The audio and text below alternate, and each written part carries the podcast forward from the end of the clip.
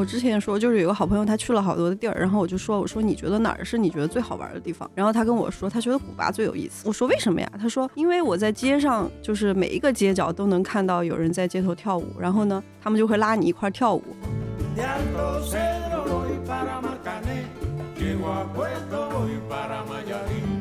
但是我觉得最重要的是，这个地方其实我觉得有一点改变了我整个的人生走向。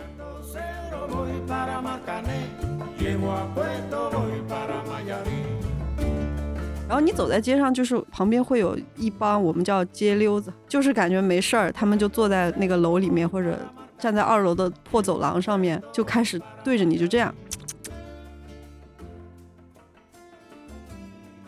我突然听到旁边有俩人在聊天，他们说：“哎呀。”呃，昨天去那个 Casa de la Musica 看的表演特别好，有意思。我就我一说我说是哪儿，然后就叫音乐之家，古巴的一个特别有名的一个演出的现场，你理解成为猫 Life House。就是我在古巴跳舞的时候特别脸皮厚，就是完全是那种已经没有任何包袱的。就我觉得是可能因为我也觉得我自己在那边没有人认识我，我怎么样弄都行，可以非常非常的好，专注的去。感受音乐去做做一些反应，但是我一模一样的音乐回到北京之后，我发现我就是变得拘束了一些，因为我总觉得别人在看我有没有做得好。然后我突然就觉得，我为什么要这么恶用这么恶毒的心去揣测别人？就是我觉得很多事情就是你你说你对一个地方的感受，你喜不喜欢这个地方，就取决于你遇到了谁。很多小的事情让我觉得，我我跟这个地方，我跟古巴，我们在慢慢的彼此信任。我觉得是这样子。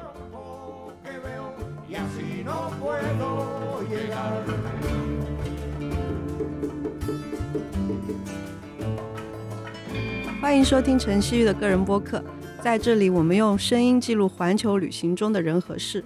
我是西西陈曦玉，我是玉米，在这里可能也会被西西叫做亮亮。我们一块儿来做这个播客，但是更多的还是西西的个人分享。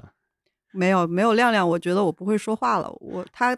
哎，我可以说一下八卦吗？可以。为什么做这个播客？因为我觉得我称亮亮就玉米为民播客民间宣传大使，因为他真的是每天就是给我们安利各种各样的节目。然后我开始也听一些，然后我突然发现声音真的可以记录很多，就是用相机捕捉不到的东西。所以我说，但我又特别懒，然后我也不是一个呃，亮亮也跟我说，他说。你要做一个播客，你必须得有表达欲。我说我有表达欲，仅限于我跟我好朋友或者是有人跟我聊的时候我有表达欲。对，哎，然后这个民间推广大使播广播客民间推广大使就说，那咱俩一块弄一个吧，反正我也喜欢，然后你也你也我也能激发你的表达欲。我说太好了，那咱就弄吧。对对对，我 西西说说在前面了，我得稍微介绍一下西西。你看刚才他说了，就是说他用相机，因为他正职的工作从毕业开始一直到现在是一名摄影师。做很拍过很多的好看的风景、好看的肖像，然后日常还会拍很多广告，然后很多广告的大片都是他拍的，可能你也看过。然后为什么我我们想要聊旅行这个话题？因为这可能是西西所有工作的动力，呵 呵就是他每次我们我我我们之前是是室友，就是我们合租在一个房子里，然后。呃，我们每年大概能见他，只有一半的时间能见到他，其他的时间大概都是出去旅行了。就是他工作两个月，是为了接下来一个月、接下来十五天，或者说接下来三个月的旅行，大概大概是这样的一个节奏。我就要不然你先大概的自我介绍一下。自自我介绍一下，嗯，就是我是一个照相的，然后就是以摄影谋生吧，可能这么说比较可以理解。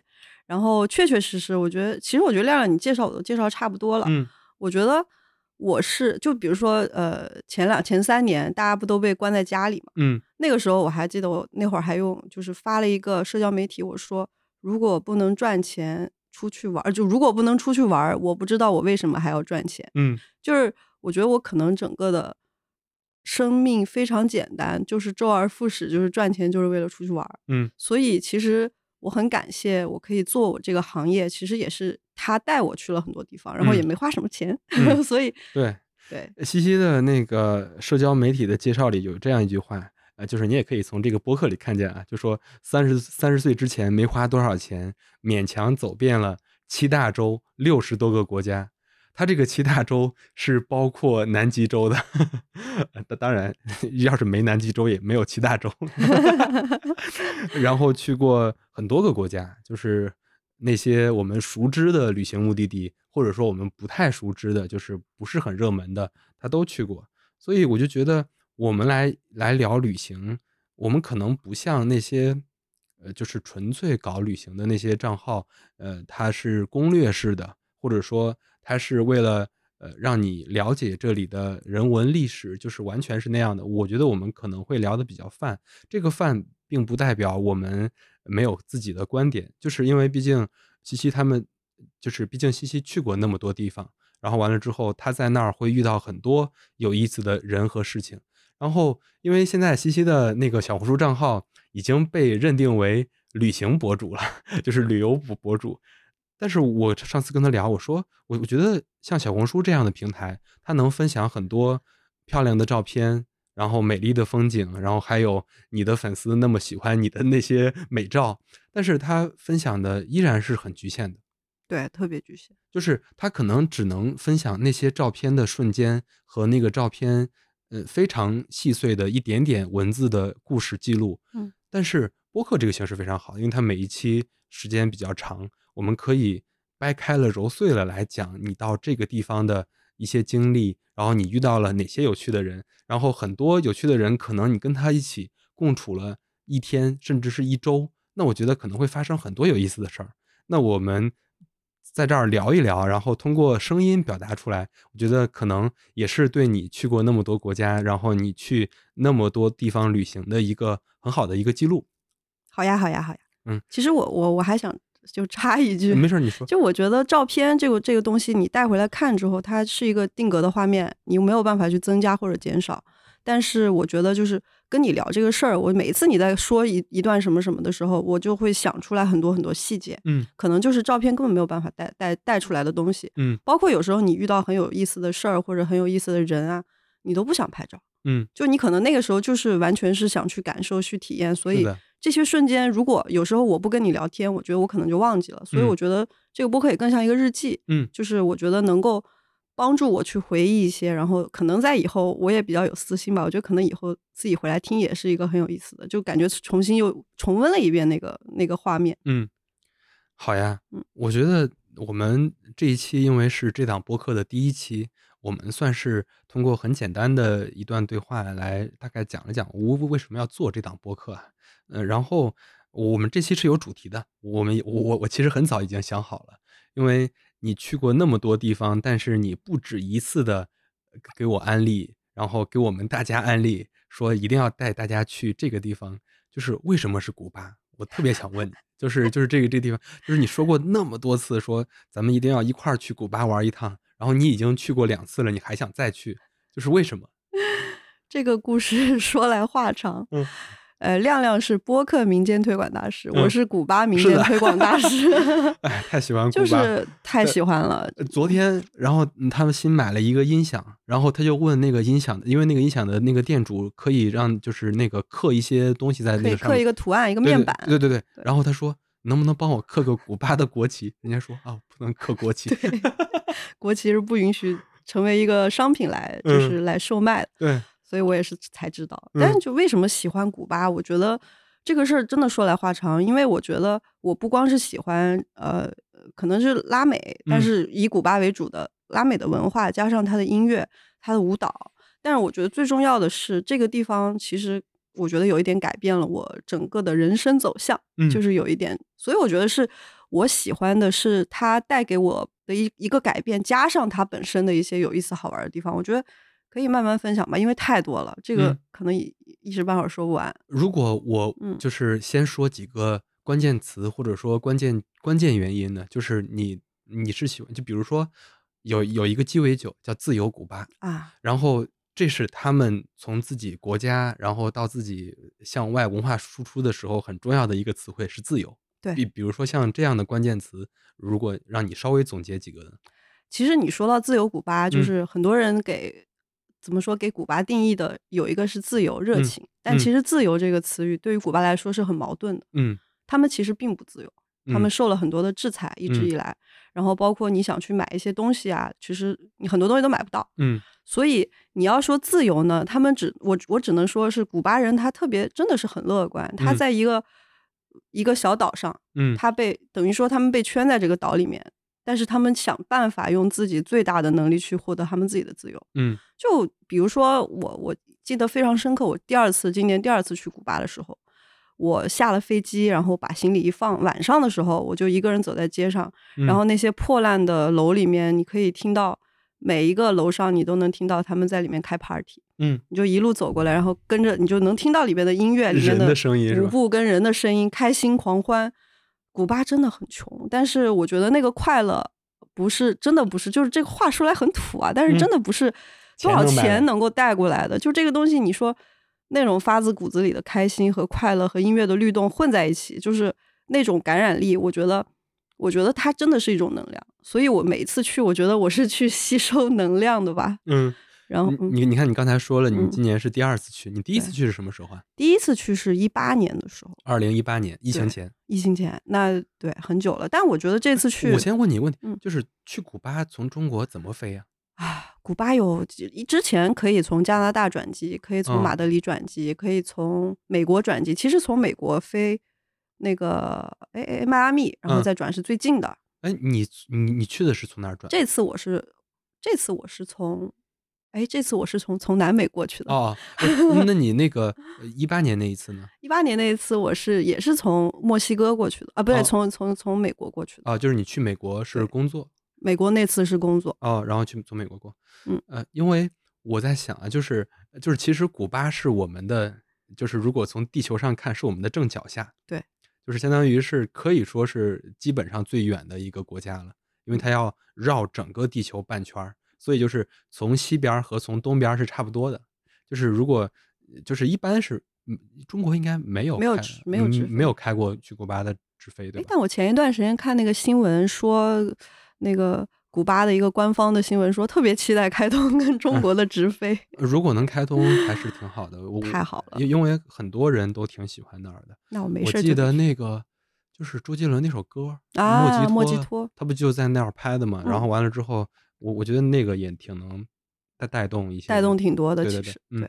哎，你你那你还能记得你第一次去古巴，就是就是你是怎么做的那个决定？就是你为什么要去那儿？然后以及就是什么机缘巧合下你去的？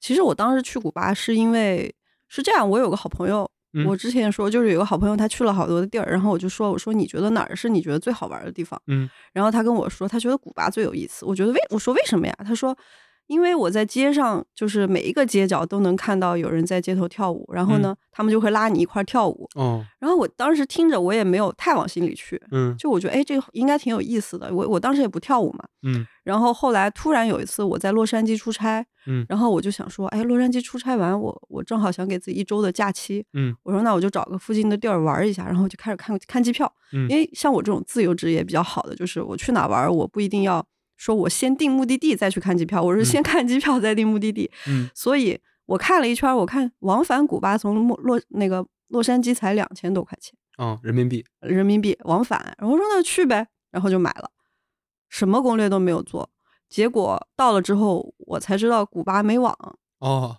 然后就傻了，什么都不知道，没网，然后也没订酒店，我这个习惯也不太好，没订酒店，然后到了那儿，然后钱什么的，好歹身上还有一点美金，还能嗯。换点钱，换点钱，然后反正是找了一个能说英文的，当时是一句西班牙语不会，嗯。然后找了一个能能说点英文的，然后跟他比划着，反正换了钱，当时肯定是被坑了，嗯。然后去了古哦，巴。它不是那种正规的换没有没有找到不不懂，因为、嗯。因为古巴是有两个汇两个汇率，有哦黑、就很多国家就经济不好的都有这个问题，有嗯。黑市有正常的官方的，然后包括是呃他们当时我一八年去的时候，古巴有两个货币，嗯。一个是古巴人本地人用的一个货币，嗯一个是外国人用的。我记得嗯。外国人的一个货币大概，但现在已经改掉了，就嗯。他们外国人一个大概是一美金，然后等于他们当地的一个外国人货币，嗯叫 CUC，嗯。然后本地人用的那个大概是一个美金可以换二十五个，嗯。所以说其实这个差价是很大的。嗯嗯嗯。但是我当时也后来听说，他说你们就别去跟古巴人民抢资源了，就用这么低的价格买一些东西，就是咱们作为游客就当经济支持一下，所以哦我也就没有去再去换。他说有些地方还是能换那个当地的钱，嗯然后就是换了一点钱，然后他们告诉我，你就去市中心找那种蓝色，有个蓝色的小箭头，嗯找那个，那个就是民宿，就古巴的，你可以去找，问他嗯们有没有住的地儿。我就嗯这样 摸摸索索着，我就找了一个，好好歹我有个离线地图啊，我打开嗯。我就说，那我就看了一个房子，感觉比较密的地儿，我说我就到这儿，然后让司机给我拉到那儿，我就现场找了你飞，的是哈瓦那吗？是哈瓦那，嗯嗯，对，嗯，然后就就是在那儿找到一个住的地方，找到一个住的地儿，但我嗯。找的还当时我找的是一个青年旅社。嗯。然后一个是我一个人嘛，我觉得我也不想在住的上面花很多钱；一个嗯是我也想交一些朋友，嗯。然后找了一个青年旅社就，就就放下了，啥都不懂。问了一下青年旅社的那个前台，他我就跟他说：“我说古巴哪里好玩？什么都不懂，特别破。其实坐在那出租车上，我也不知道他给我带到哪儿，嗯但其实人都挺好的。嗯我觉得你去一个地方，有时候你的信任感是慢慢建立的，就你对一个地方的信任。因为我嗯不知道古巴到底安不安全，因为我真的是一无所知。嗯除了我朋友跟我说有地儿能跳舞，然后去了之后，我就问青年旅社，我说这有哪好玩？他说有一个小酒馆特别有名，说是海明威的小酒馆，嗯有两个，一个叫五分钱小酒馆，一个是粉红色的一个一个酒馆。然后我就自个儿，我到的第一天上午十一点钟，我自个儿跑到那个酒馆，嗯，当时还能喝点酒，嗯我点了一杯 Mojito，啊，哈哈哈我喝醉了。我我我在这儿得补充一句，西西不是说一杯莫黑头就能喝醉，他半杯也能喝醉，就是他的酒量呃就是沾酒就醉，然后没有，当时的酒量大概有一杯左右，还可以。现在退化了。嗯 然后我就回到了自己的那个那个旅社，嗯睡到了第二天。嗯，这是我在你去的是海明威那个他那个是吧？对，嗯，还挺有意思的。那有个小铜像被嗯摸的已经进发发亮了，有对，很多人去打。我我在这儿稍微补充一点点信息，就是海明威晚年的时候是在古巴度过的，就是他嗯他一直住在那儿。对对对，因因为古巴它离那个美国就是迈阿密那个佛州，嗯，好像就二百多公里，就是海上的距对，离。好多人偷渡游过去。对对对，呃游过去也游好像也不至于就是就是坐个小船，对对其实是能对对划过去的。嗯，是，哎，嗯应该也有狠人能游过去吧？没有吗？我那个什么铁人几项也那个，不至于也就是游十公里，哎呀呀，游几百公里是哦有点夸张了，有点夸张了。就你在地图上看就那么一点儿，我就嗯觉得游过去应该也行。那你去完那个酒吧之后，你在那儿待了几天？第一次第一次其实只待了一周，嗯我称之为萌芽的一周。就是摸索之旅。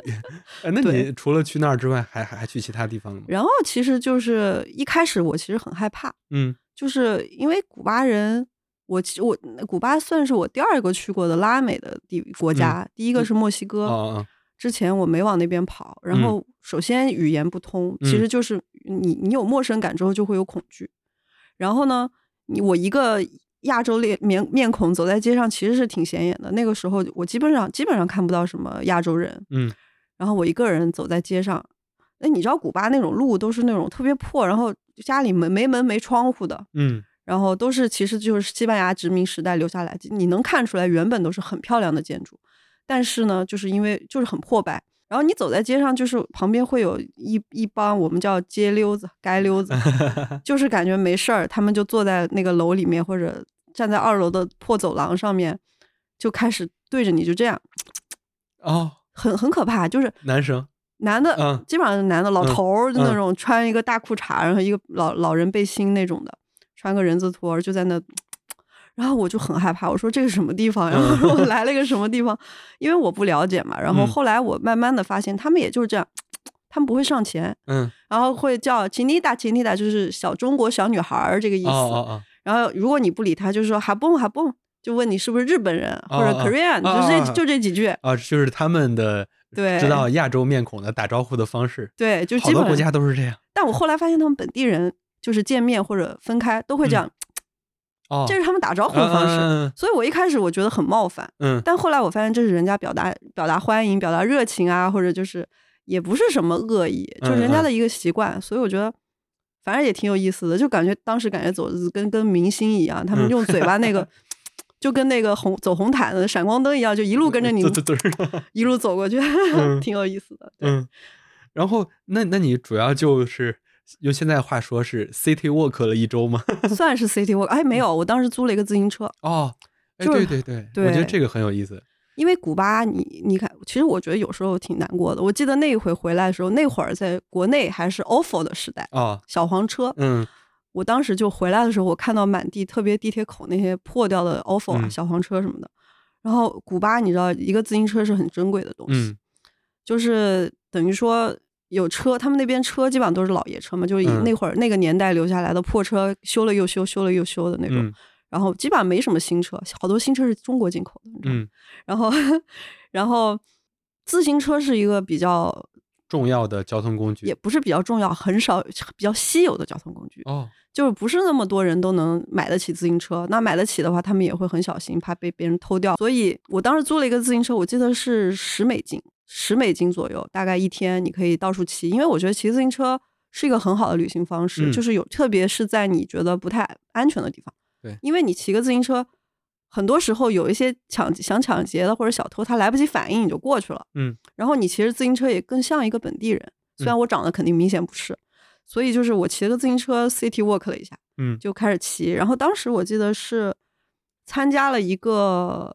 呃 Airbnb 上面有一个叫做叫什么体验当地体验，然后骑着自行车去了一个呃音乐家的小房间，那个地方特别偏。我骑的时候我都觉得自己要被骗了，但后来到了之后发现有一大帮子人，然后我们就开始在那边，他就开始弹吉他给我们唱歌啊。但当时他弹的应该是，我觉得应该是爵士，嗯，你这个音乐家，你是通过什么方式，就是知道他在那儿有表演？就是 Airbnb，、啊它有那个上面有个体验，就是啊你可以报就是名。活动之类的。对对对，多嗯少钱一位什么的。嗯呃，现在应该也有，但是古巴 Airbnb 好像是你在古古巴境内现在是不能打开。哦，你如果要订，你要从那个上面订什么住宿啊、体验，你得在入境古巴之前订好，或者是你下个 VPN。啊，到了之后用 VPN。对，但是网速就特别差，嗯所以这个东西都如果要去玩的话，建议都提前订好吧。嗯嗯不要像我一样。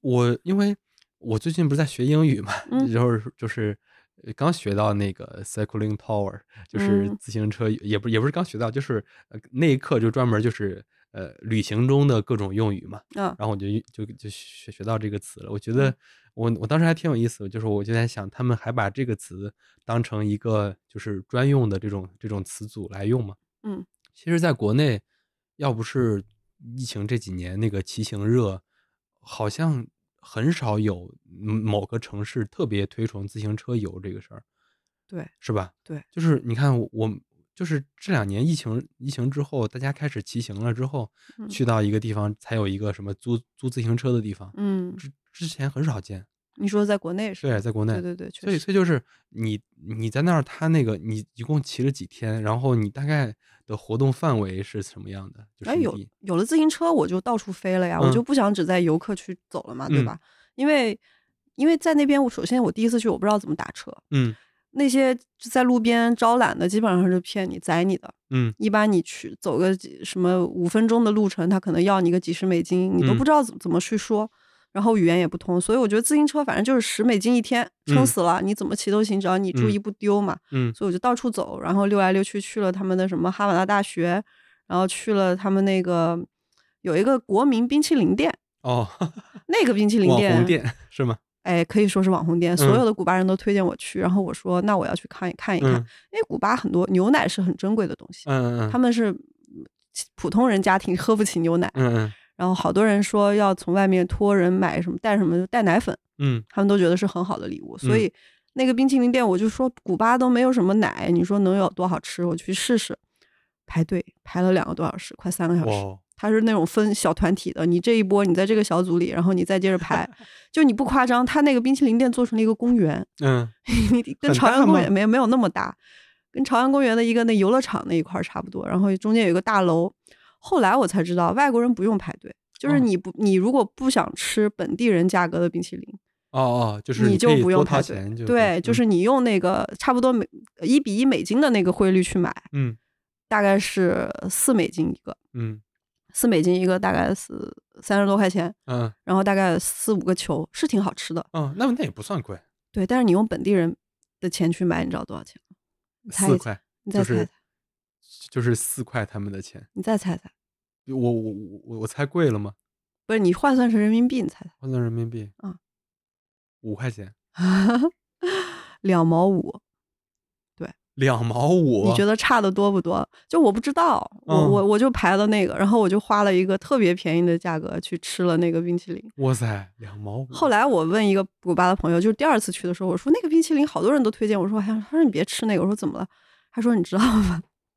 排队就是因为便宜，哦因为它是一个国营的嘛。哦，然后里边啊为什么排队呢？因嗯为古古巴的制度是这样子嘛，它嗯它就是有点计划经济那个意思嘛。所以其实所有的人，你你不管干多少活，你拿的工资，只要你是你给国家干活，你拿的工资是一样的。嗯特别不着急，就嗯慢慢悠悠的，然后恨不得那个效率，我说这要在中国早就人都吃完了，不可能有人排队的。他们那个就是硬排，嗯实在是所有人都没事儿干，就等着，也不让你嗯，好好吃，反正就是慢。国营店儿，对，就是这个意思。国营店儿。后后来第二次我还是去拍了，嗯 古巴可是西半球唯一的一个社会主义国家。可不嘛，看在街上还有那个戴红领巾走路的小女孩，还还特别亲切，我觉得，嗯就挺有意思。嗯反正我听起来，你第一次好像呃就是并没有爱上这个地方，就是你第一次旅行。嗯，但我说实话，我还有一个原因，除了是这个，我朋友跟我说这个地方很漂亮，其实还有一个原因是我看了一组摄影的作品，嗯嗯。是马格南的一个摄影师叫 Alex Webb，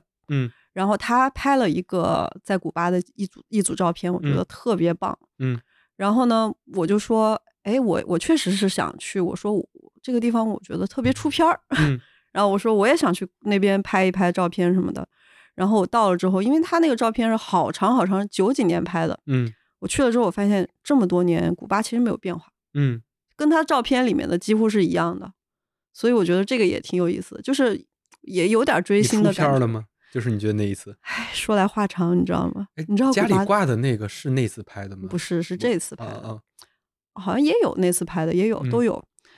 呃，我当时骑着自行车，挂着我的相机在脖子上，嗯我就带了一个镜头。我不是那种特别勤奋的摄影师，嗯然后，然后那个，因为我那会儿是七月份还是八月份去的，特别热，嗯热的就是汗流的你眼睛睁不开。嗯好歹我还是骑着自行车，我要走路更加受不了。然后嗯骑着自行车偶尔还有风，然后那个汗一直往下滴，我看着那个汗就滴到我的自行车把手上了。嗯我是说，做摄影师一定要这么能吃苦吗？我真的 热的不行了，就是已经快要融化了。好但然后就后来就犯懒了，反正就拍了一些吧，也没有拍那么多，因为我觉得我不知道，就是我我我有时候会觉得特别有意思的东西，我更愿意去看，嗯而不是去拍，嗯对，是的。主要是懒。我记 得你那时候跟我讲过，就是说你很多时候看见特别美的风嗯景，比如说日出、日落这种瞬间的时候，你怎么拍都拍不出你看到的美。对后后来索性就把相机放下了。对，反正也拍不出来。嗯，然后那次你是还回美国了，对，那次是还回去了。然后回去之后从美国回来了。那你从那一次到今年，这中间隔了得有五年，嗯，一八、一九、二零，真的四五年。那你这一次去跟上一次去，我理解是有很大的不一样的。很大的不一样。对对，这这这中间发生了什么？就是你那次回来之后，嗯你有就是喜欢上古巴，或者说就是你这这中间发发生过什么有啊有啊有啊，嗯因为我还没有说完我骑自行车去了嗯好多地方的事儿。嗯然后那个时候也算有一点儿雨季吧，就是嗯又热又有突然下一个暴雨。嗯我记得那会儿我去骑车去了一个，就沿着那个马拉贡他们那个海边就嗯骑。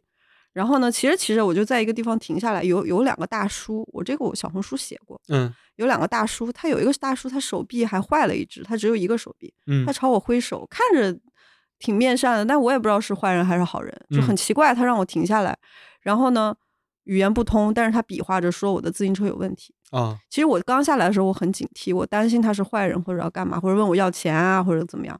然后他就比划着说我自行车有问题，然后他俩人就那个大叔，他有一只还没有手的一个大叔，他开始给我弄那个自行车，嗯还有一个很胖的一个大叔，他嗯跪在地上给我俩人给我一块把自行车弄好了。嗯然后反正意思就是，如果你不弄好，你很容易危险。我不知道是哦刹车还是什么乱七八糟的，方向盘有问题，我不懂。然后他就给我弄好了，然后我说这要收钱吗？人家没有，人家就走了。嗯，就是然后我突然就觉得，我为什么要这么恶用这么恶毒的心去揣测别人？就是我觉得很多事情，就是你你说你对一个地方的感受，你喜不喜欢这个地方，就取决于你遇到了谁。是的，很多小的事情让我觉得，嗯，我我跟这个地方，我跟古巴，我们在慢慢的彼此信任，我觉得嗯是这样子。嗯就包括我们一块儿从去那个音乐家家里，我还没就没说完。然后我们我们唱着唱着就说，那我们就当时你知道马拉贡就是他们一个类似于怎么说呢，亮马河边，哦，你可以这么理解吧，对吧？嗯。亮马河边，然后我们说亮马 去去古巴的亮马河边，但人家那边上是海啊，不是一个河。嗯去那边弹吉他唱歌，嗯。晚上所有的年轻人、情侣啊、游客啊、老人、嗯。家人、亲亲人都是在那边纳凉、散步、玩儿、嗯。弹弹琴、唱歌的、跳舞的，什么都有。嗯。然后呢，那那当时我们在站在那个河边的时候，就是弹着琴，有有一个乞丐过来，也不是乞丐，就很穷，他问我们要钱，嗯看我们是游客。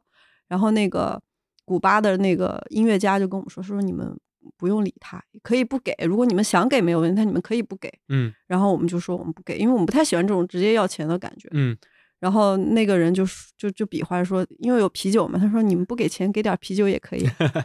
然后我们说啤酒可以，那就把啤酒给他。然后那个人就喝了我们的啤酒，开始跟我们一块儿跳舞。嗯我就觉得哇，好自由啊！就是干嗯嘛那么紧张呢？嗯，对吧？就是人家没想怎么样，就是嗯一个、一个瞬间的快乐就可以了。嗯我就突然就觉得，嗯，是的，就嗯是我觉得我们我们老说互联网或者说自媒体带给我们的是去中心化的这种传播方式，对，但是其实我反而觉得现在因为有这些呃互联网之后，它会有新的中心化。我举个例子，就是就是你说的这个例子，我们我们很多时候对一个地方的印象是因为某一个大 V 产生的，呃，就比如说中文世界的有，然后那个英文世界的也有，嗯。就是我们可能就会看到这儿，他说了什么，很多人都会看到，然后他很多人看到之后，就会有更多的人看到，然后越来越多之后，人们对这儿就会产生一个刻板偏见、刻板印象。是的，就是过去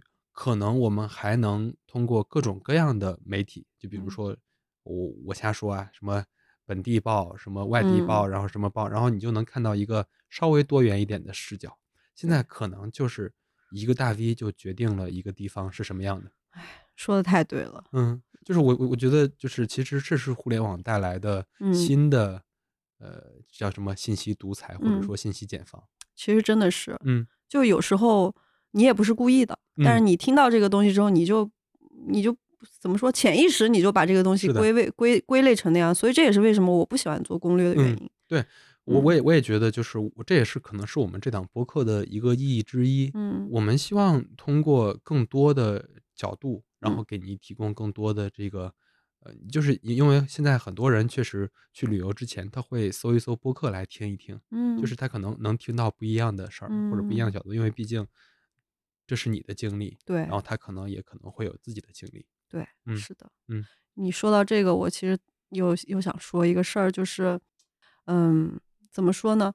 古巴其实我也我也不光我自己去，我也写过帖子，然后我也看过别人写的，好多人说在古巴老被骗，嗯，就这个事儿吧，你说你要说古巴没有骗子，那是不可能的，嗯，我也被哪儿骗过，都有骗子哪儿都有骗子，对吧？嗯但是说真的，我觉得出去玩儿，你要去看攻略也好呀，或者是你要去提前了解一个地方，其实，唉，有时候吧，就是那个攻略写攻略的人，他的个他的经历跟你完全不一样。嗯有一些完全没有什么经历的人，他就是容易被骗，对吧？嗯你去了，你明显能知道这是个骗局，你远离就好了。嗯所以其实有时候，呃，很多别的别人的经验，也就是听听就罢了。我觉得嗯是，没错，就是我就像你刚才讲的，就是我我我也觉得这是我们中国人的通病，就是我嗯们经常会带着比较高的防备心。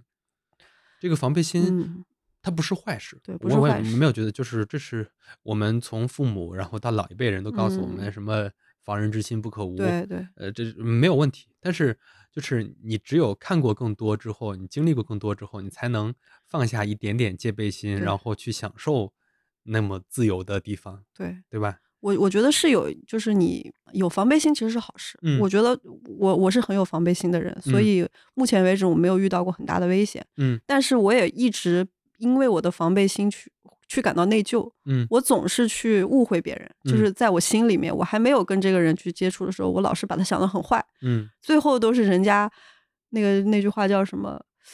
以德报怨吧，就好像不太恰当，但大概就是这个意思。反正就是最后人家其实是一片好心，一片热心，嗯但我都是在心里默默的防御。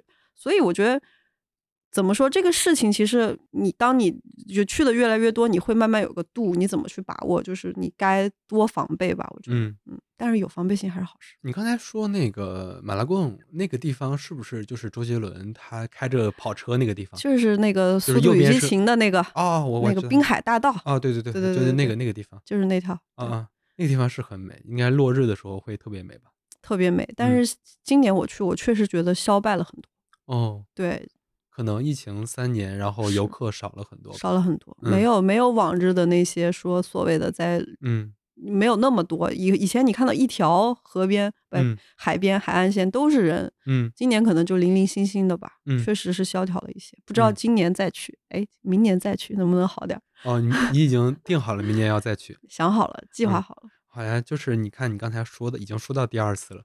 嗯，我其实还想问，就是你第二次的契机是什么？就是这次去古巴，就第二今年次疫情后，我之前不是说我说我第一次去，其实主要是埋了一个种子嘛。嗯我觉得去了之后，这个种子慢慢发芽，正好到了疫情的时候开始结迸发。嗯 然后我说我不去不行了，嗯就感觉有个小猫一直在挠你。嗯，就是我当时我记得是在中间发生了什么事儿啊？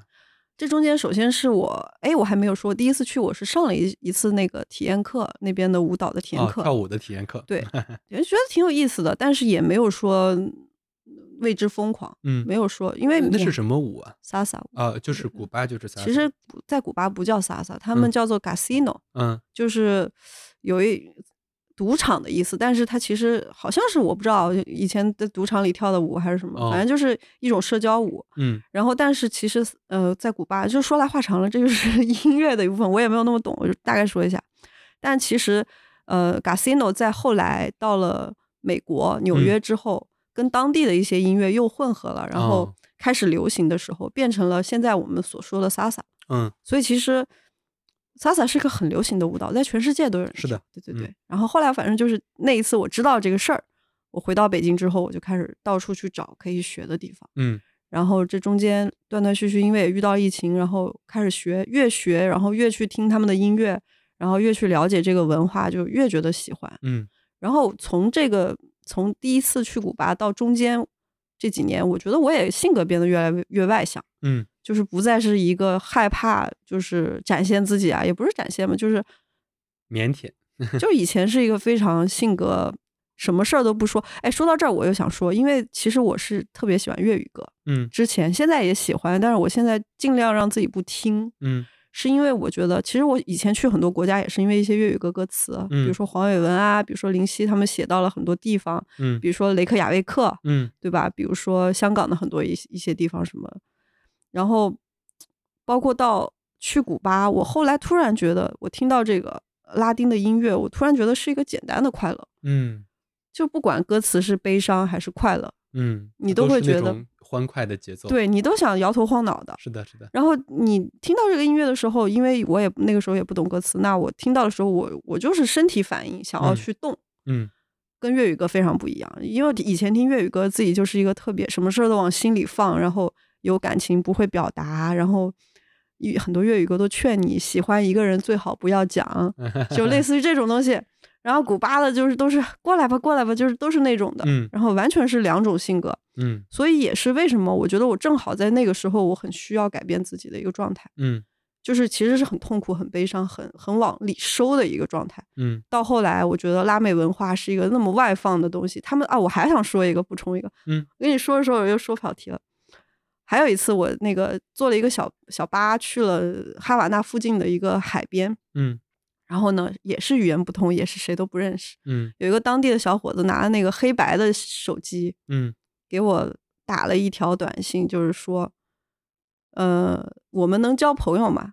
然后我哦说行，嗯。那小孩儿，然后呢，他就拉着我在那个沙滩上，你知道那个沙滩是好多古巴人就是跟家人一块儿来聚的，每个人做成一个小圆圈，嗯。然后在沙滩上面就是游泳，然后唱歌、喝酒和吃小零食。然后他那个小男孩拉着我走了一圈儿，每一个圈儿都走了一遍，应该是跟他那些朋友他都认识啊，就说你看我带了一个中国 朋友过来，嗯。就感觉跟那个吉祥物一样拎过去遛狗一样，就是给我拎过去，一个一个的全介绍我，介绍一圈回来之后，然后他的爸妈，那小男孩儿特别小，嗯我感觉就十几、十十七八岁、十五六岁的样子。上初中，嗯然后他就他爸妈就开始跟我跟那个小男孩说，亲他一口。我说这这这不行，我说这不行，这小孩不行。然后我说别别别，不行不行。然后那个他们就拿从那个沙子里面埋了那个啤酒，嗯从沙子里面掏挖了挖了一个啤酒递给我说，那你喝喝个吧。我我当时也很戒备心很强，我说这东西应该不会有什么嗯迷幻药之类，我想比较多。然后我看那是瓶子罐装，摇了摇也没漏，应该嗯没事儿。然后我就喝了一一口，然后他们开始放音乐，就开始跳舞了。其实我觉得也是那个氛围吧，就是嗯你想想，咱们怎么可能一家人去海滩玩儿，然后你怂恿们家自己小孩亲别人，你们家儿子遇到一个国外的女孩过来旅嗯游的，你就是这他们家舅舅、大、嗯大舅、什么二舅、什么三姑姨婆的全在那儿说亲他亲他，呃什么？你说怎么可能？就这个文化简直就，我当时也挺震惊的，但是后来我就觉得，哎呀，这这个跟就是跟咱们的文化太不一样了。对，对就就像你刚才说到的粤语歌和拉丁歌的这种区别，嗯，它其实是真的就挺中西的。对，一个就是你像你像粤语，包括中文歌，嗯我们很多都是在听歌词。对我们从小到大能记住的那些歌，我感觉啊，就是嗯我觉得可能有百分之七八十都是因为某些歌词被我们记住。对我，我觉得这几年那些搞那些乐队的那个综艺，搞什嗯么、什么那种那种综艺多了之后，其实对我们是一种音乐教育。对我们才知道哦，原来一个音乐好不好听，或者说你喜不喜欢一个类型的音乐，不光是这个歌词能代表一切。对，我觉得就是后来我自己也听一些拉丁的歌，是因为我看足球嘛，就是比如说，比如说巴西世界杯的时候，啊。嗯，你看他那个哇卡哇卡啊，是吧？然后对对，Shakira，嗯。然后就他们的那些音乐的时候，你就觉得这哪儿有什么？这歌词太简单了，来呀，一起玩儿，一起快乐，然后就就只有只有这样的，但是嗯依然很好听，嗯就是它就是很中西的这种感觉。嗯，我觉得跟你刚才说的那个文化其实是一模一样的。对，肯定我我怎么说？肯定西语歌里也有特别悲伤的，嗯但是就是这个品类，它因为比较像社交舞曲，嗯所以它基本上就算是很悲伤的歌词，你听着也是开开心心、摇头晃脑的。所以我就觉得，我可能年纪大了，我说我得要从那些太纠结的、复杂的一个情感，我说转换到一个简单的快乐，嗯。可能也是我就是为什么这么喜欢这个文化，我觉得是我之后的人生阶段追求的一个状态，嗯。就是简单的快乐。嗯，对，嗯，那你在这过程中追求简单的快乐的这过程中，你看我知道的是，你认识了北京的萨乌萨圈子，就啊。是、嗯，就是很多，应该他们大部分都是拉丁美洲的人，或者说呃西班牙人。嗯都有吧，都有吧，对对对。然后完了之后，你跟他们一块儿跳舞，对这个过程中，你就会让自己想去古巴的这个心，这个种子一点嗯点长大。是，然后确实会。结果埋了五年才 才能再次去成。我当时以，其实我当时没有想到要隔这么久，谁知道呢，对吧？就嗯当时一直在计划说我第二次去，然后当时其实哦，你说到这个，其实我二零二零年的时候不是去了一趟南极嘛，嗯。然后我当时想的就是从南极再往上走，因为当时去了古巴，我就觉得意犹未尽，嗯。我说我有我一定要再回来，然后嗯。我就当时想说，我从南极一路往往上走，我就从阿根廷啊，然嗯。后秘鲁啊、厄瓜多尔，然后哥伦比亚一直玩到古巴，再嗯。作为一个结束。结果当时去了南极之后就疫情了，只能嗯。回来。对，嗯，那你今年是几月份去的？今年是哎，今年我到达古巴的那天是我的生日，哦，就等于说我故意选了一个这样的日子作为自己的生日礼物。嗯，对，所以你可以透露一下几月份，然后然后我们的听众们份可能就知道你是什么星座。二。月份水瓶座，以前以前你看以前杨千嬅的歌，可惜我是水瓶座，嗯，现在觉得一点儿不可惜，嗯。以前就都是那种什么水瓶座爱流泪啊什么什么，现在不要这些，嗯就是很好的歌，我现在也很喜欢，但是嗯觉得是完全两种状态。嗯，就这一次的契机是因为你去，你相当于做了一个南美的，呃，算是南美游、拉丁美洲游，然后最后去的古巴是吗？对，最后去的古巴，嗯然后到的时候是二月份。到的时候哎，我想知道，就是因为古巴还算比较热带那种地方啊，嗯，就是它二月份冷嘛，就二月份是什么温度本？上没有特别冷的时候，但有可能有一年的冬天会有几个极端的天气，嗯就是需要穿秋裤的那种。就是二月份你们去的时候什么就是什么衣服？特别舒服，就是二十八度左右。哦，就是短袖。呃，对，可以穿短袖，也可以穿衬衣衬衣。嗯然后晚上可能会稍微凉，就特别舒服的时候，嗯不会像我第一次去那么热。嗯，我我很建议大家这个时候去。你看你这个你这次去，你已经你首先对那儿的文化已经嗯那么喜欢，然后完了之后你也积攒了你五年的这种想法，你想去。嗯你这次去跟那次去玩的有什么不一样？然后你去的这种见闻有什么不一样？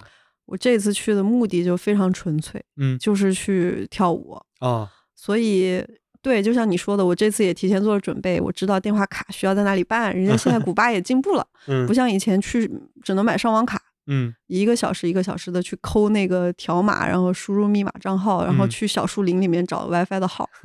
然后现在就是到那儿办个电话卡，嗯嗯，但古巴人效率真不行，我这电话卡办了三次才办下来，就是每一次他们说，嗯，今天提早下班了，为什么？没有原因。然后第二第二天说我们今天卡卖完了，嗯然后我也去了三次才买到，然后反正总归买到了，然后都还有老朋友啊，对吧？我记得其实印象很深刻，当时我住的那个青年旅社，第一次去的时候，楼下有几个小女孩儿，嗯，我是每一天晚上回来，他们都在楼下做游戏，啊。我就会跟他们一块儿用那个当时用那美颜相机，就几个小孩嘛，有那个兔子啊变兔子变小狗的那个嗯，特效，跟他们玩儿，他们没嗯。玩过那个，觉得特别有意思，每天晚上。大概初中生、小学生那样应，该很小，那啊应该就是十岁以下、十岁左右的那种。嗯。然后跟他们玩那个，每天晚上回去，他只要看到我了，就叫我一块儿玩那个美颜相机拍，嗯。他可可开心了，好几个五六个小孩儿。然后这次我还想说，我说我再回去找他们，嗯。然后我就找了，我就找那个，因为其实是 iPhone 挺好的，它有嗯。那个照片的位置。嗯，即使你不记得当时的那个酒酒店在哪儿，你可以按根据那个位置，你大概找到那个地方。然后我就拿着那个照片，照片也都在。我拿着那个照片就在那条街上开始问，嗯当时那个民宿居然还在，嗯但是已经特别破败了，我觉得已经没有人想要住在那儿，很嗯破。然后我就问了那个民宿老板，我说你还记得这个小女孩吗？因为他们肯定都认识，就是嗯那条街上的街溜子。嗯然后他就说啊，我知道。他说，但是好几个女孩已经不在这儿然后他指着另其中一个小女孩跟我说，这个女孩她已经怀孕了。哦，长大了，对，然后她才十五岁还是十六岁，嗯，然后我突然就很有一种很很莫名其妙的感觉，十五、十六岁怀孕了，怀孕了。对，哦。还有几个小孩儿，就是有一个说是出国了，嗯。然后有两个去了不同的城市，嗯。有一个怀孕了还在哈瓦那。嗯。然后我当时我带着巧克力去的嘛，我嗯。说我很想见见我这些老朋友，虽然他们肯定不记得我了，但是嗯。是小朋友，但是我就觉得突然就有点伤感，对啊，你不知道就是他经历了什么？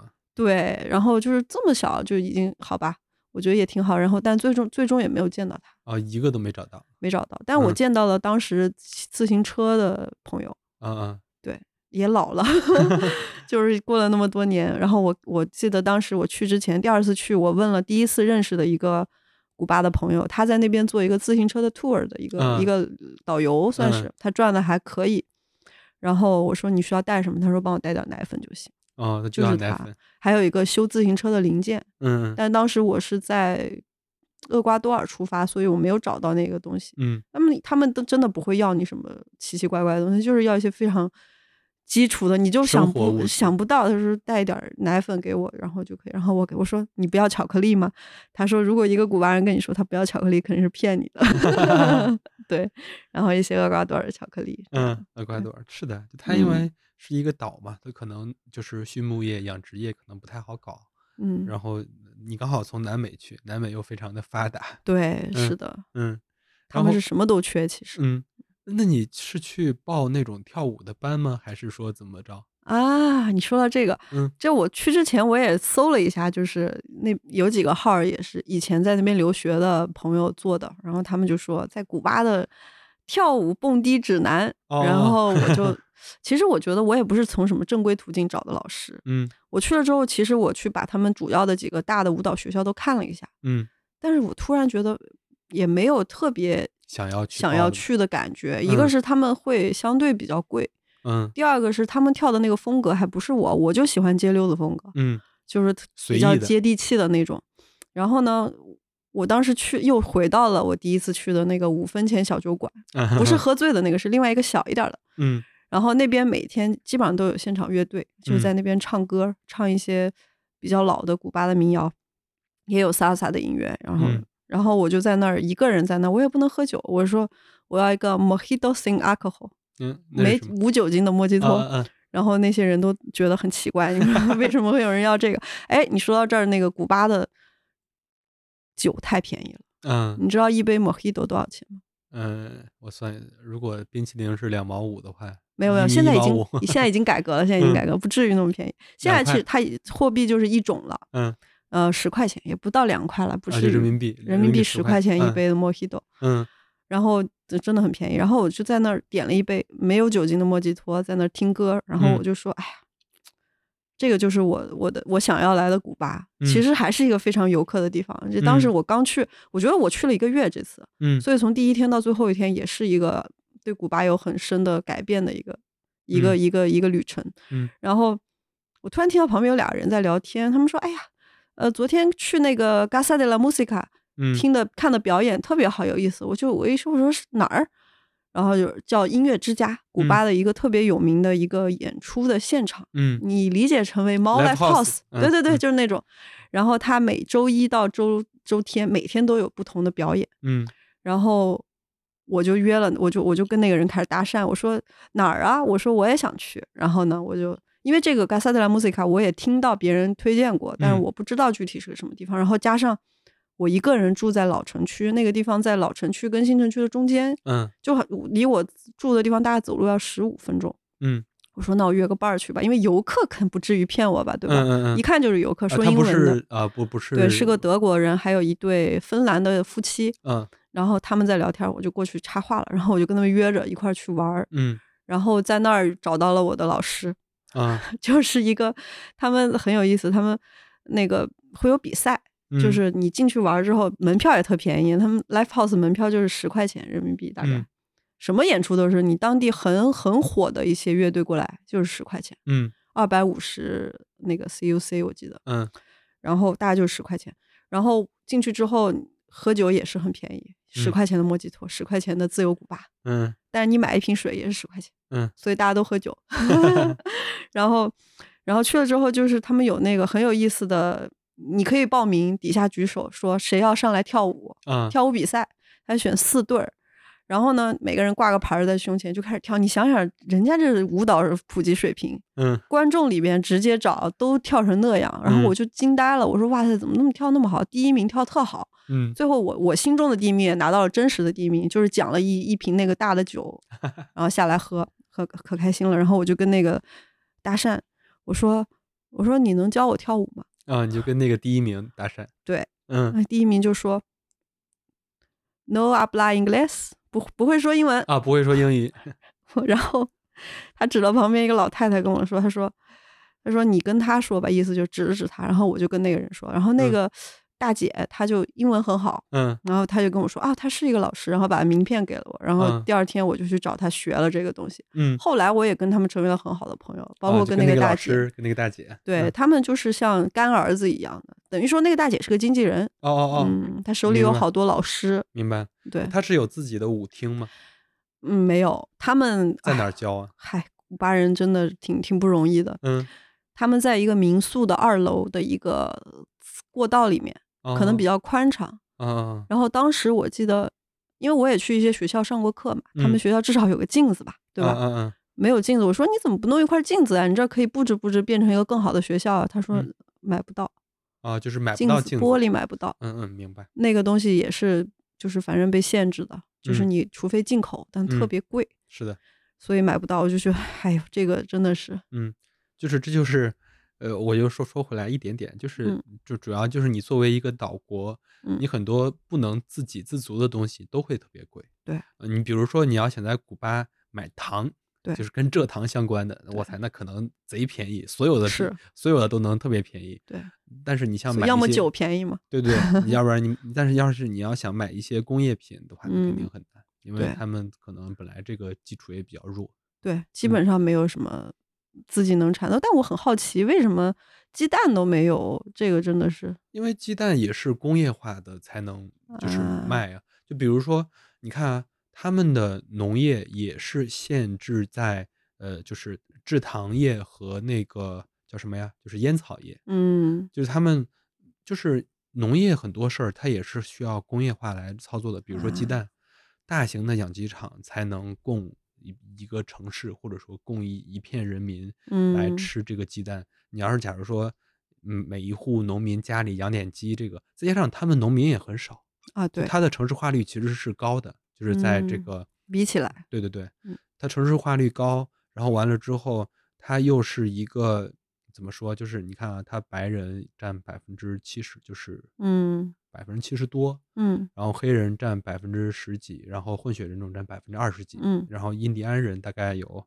百分之一、百分之二那样的一个人人口结构。这你都知道，我都它这他这个人口结构 就造成了他不可能有很嗯很多人来从事农业工作。啊，说实话，确嗯实嗯确实是这样，所所以就是你像那种需要工业化生产的这种这种，无论是产品还是农作物，嗯它嗯可能都不是很容易。嗯嗯，那雪茄算是呃农作物，呃，它算就是农农作物产的呃轻工业品，我 猜啊，就是我我我我。我瞎说啊，就是它它嗯。这个它这个也是非常，因为它毕竟量没有那么大，它不像你嗯。每天都需要吃的牛奶、鸡蛋这样的东西，对，它可能再再加上它那个地方可能不太适合畜牧业，就是比如嗯。说你要真养开一个养牛场，嗯。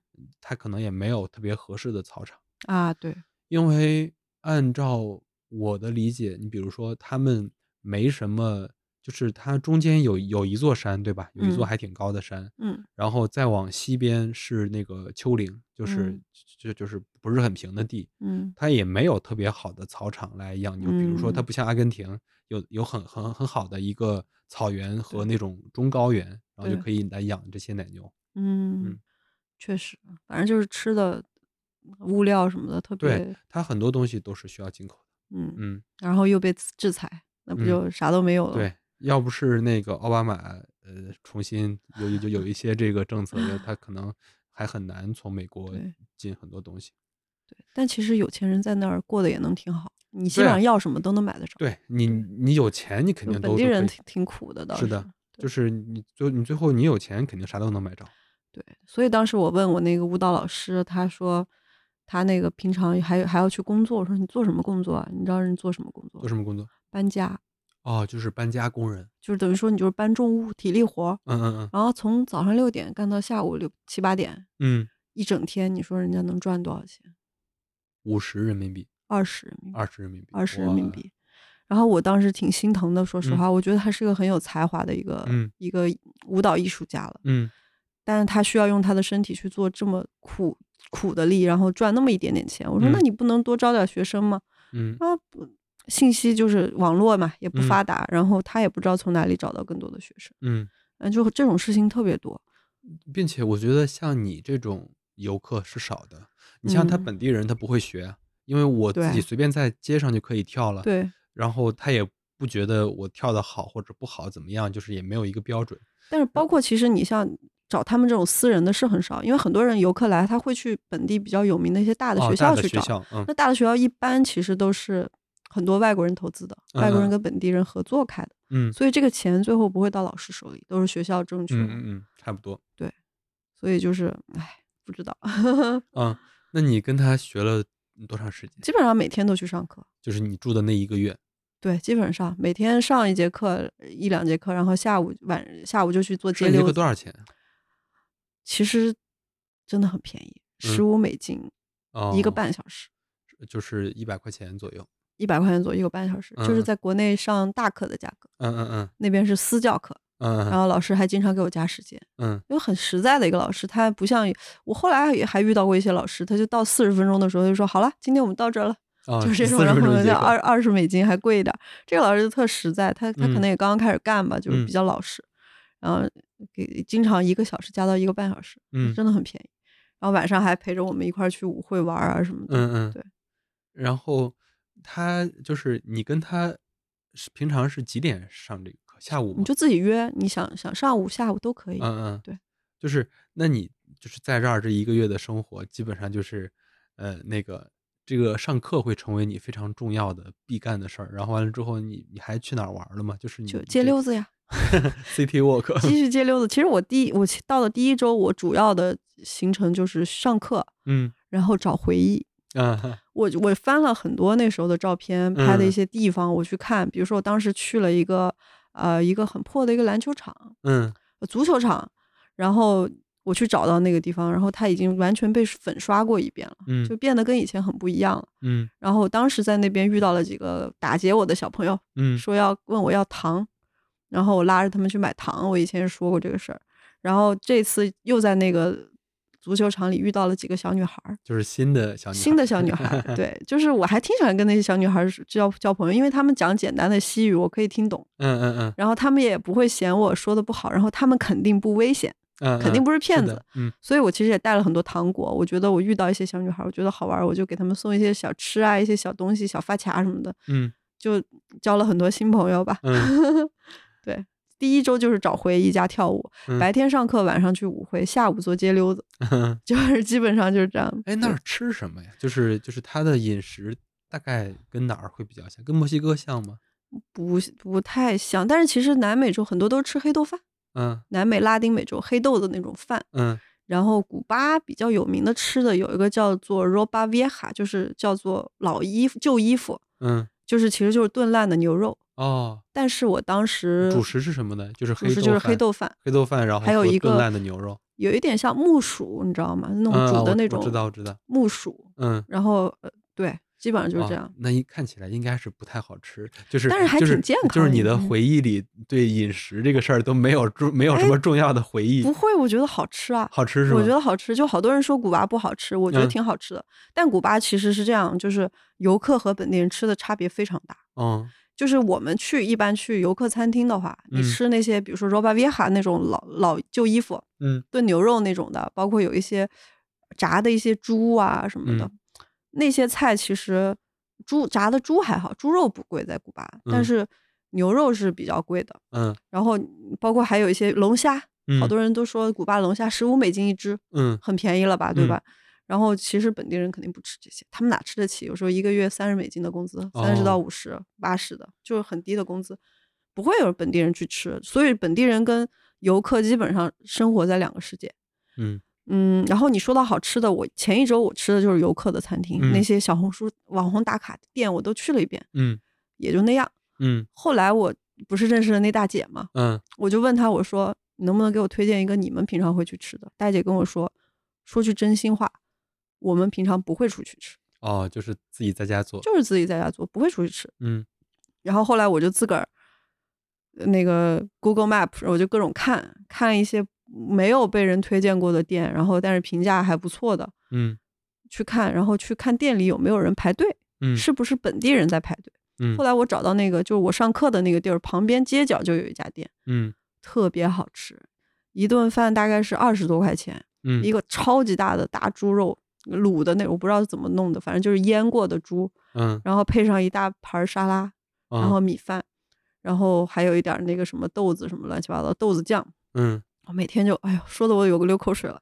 我每天就去吃那个，然后混着混着，因为吃到后来我不想去吃游客的餐厅了。其实嗯游客餐厅真的不便宜，嗯一个菜可能八十九十一百多的，嗯，对吧？？都然后一点点，嗯然后你每天吃，因为我在那边待一个多月，我觉得是一一是我觉得我也想去吃本地人到底吃什么，嗯第二个就是确确实实也就那回事儿，嗯所以就我想找一个日常去吃饭的一个地儿，然后就去找了那儿，我基本上天天在那儿吃，嗯，对，很好，还挺好吃嗯。你刚才说你第一周主要就 City Walk 了，你那你接下来呢？第二周、第三周？接下来后来后来对第一周主要是找回忆嘛，嗯其实你在古巴也没什么事儿干，嗯就是街溜子。嗯大家基本上所有的人也就是没事儿干，你你看到本地人也没事儿干，就在街嗯上溜来溜去。嗯、你你可能有时候你坐在这儿一下午，然后你看那些人也跟你一样，就在 边上坐着一下午，嗯然后就是逛一逛，然后哎，你说我具体干了什么？哇塞，你这个问题问的好哎，我好像没有干什么具体的事儿，就是每天养精蓄锐的晚上去跳舞。他们的夜生活真的是非常丰富。就是白天主要就是吸收一些能量。对对对，白天有时候睡可能也就睡到十二点了，嗯然后起床就吃个饭，然后嗯上课，嗯一直到下午了。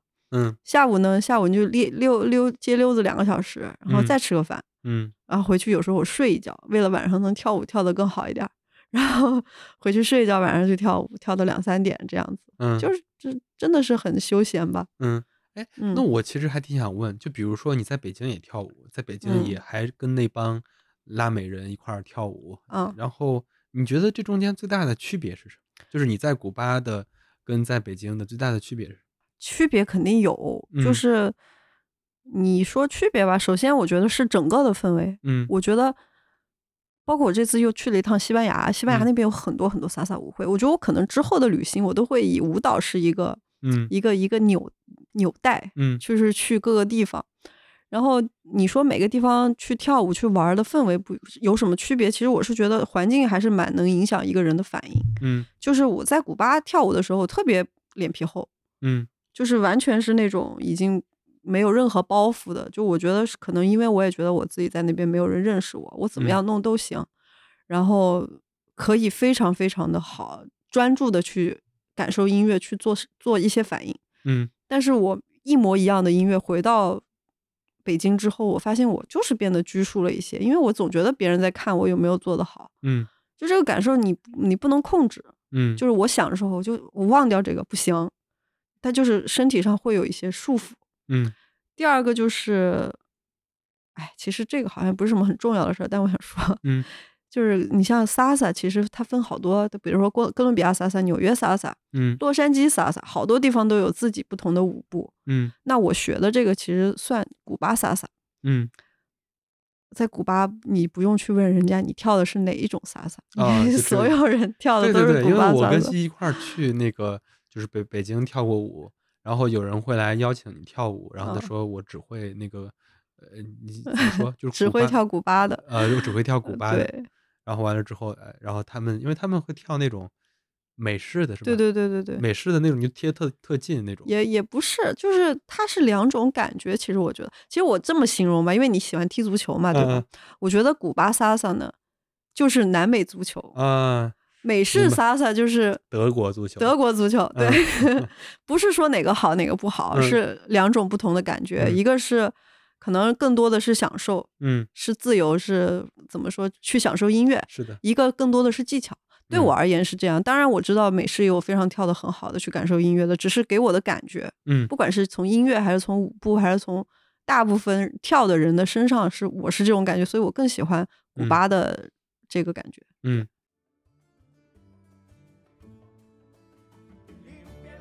呃，因为古巴这一期我我一说到古巴，我的话就比较多，所以我就呃不知不觉说了好长时间。然后为了大家不烦我，所以我就觉得把这一个古巴剪成两期给大家来听。然后第二期我们主要讲了一些关于我在古巴遇到的一些，不管是本地的古巴人还是。外地，比如说有一个在特立尼达遇到的一个来自挪威的大叔，他在古巴的生活和一个我遇到了一个中国的朋友他在古巴的生活我觉得挺有意思吧就这三个例子可能呃小小的例子可能你可以看出来不同的人在这样一片有趣的土地他们是怎么样通过自己的努力在那边过上自己觉得美好的生活。那我们下期见喽。